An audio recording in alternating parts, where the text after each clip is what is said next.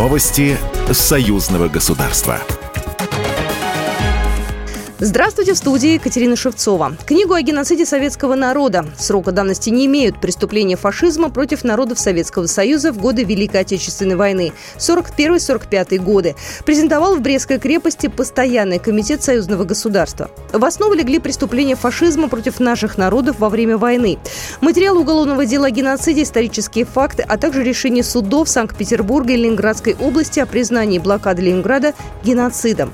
Книга подготовлена к печати при личном участии госсекретаря Союзного государства Дмитрия Мезенцева, который представил издание. Это уже вторая книга нового проекта «Библиотека Союзного государства». Расследование дел о геноциде белорусского народа идет уже более двух лет по всей Беларуси. Это проект национального масштаба. Андрей Швед, генпрокурор Республики Беларусь.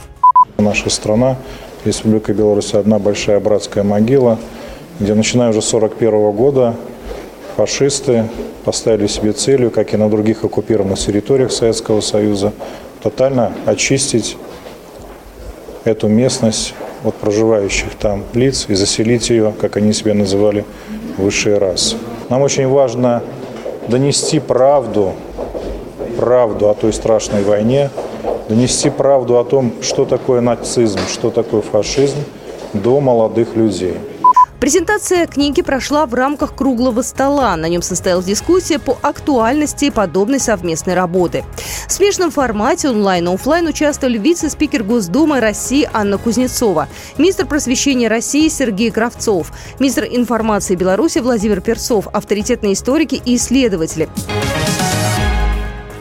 Посол Беларуси в России Дмитрий Крутой и руководитель администрации президента Антон Войно обсудили ход выполнения поручений Высшего Госсовета Союзного государства о создании союзного медиахолдинга. Также они договорились об активном освещении в средствах массовой информации предстоящих культурных и спортивных мероприятий. Особый акцент сделан на культурно-образовательный проект «Поезд памяти», Международный фестиваль искусств «Славянский базар» в Витебске и вторые игры стран СНГ. Мероприятие по подготовке освещения последних стартует в понедельник в Минске. Там будет организован пресс-тур для журналистов журналистов по местам проведения вторых игр СНГ.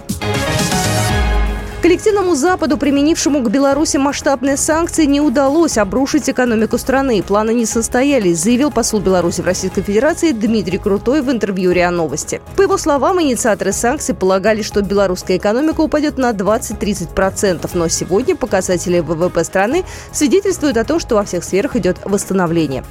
Программа произведена по заказу телерадиовещательной организации Союзного государства. Новости Союзного государства.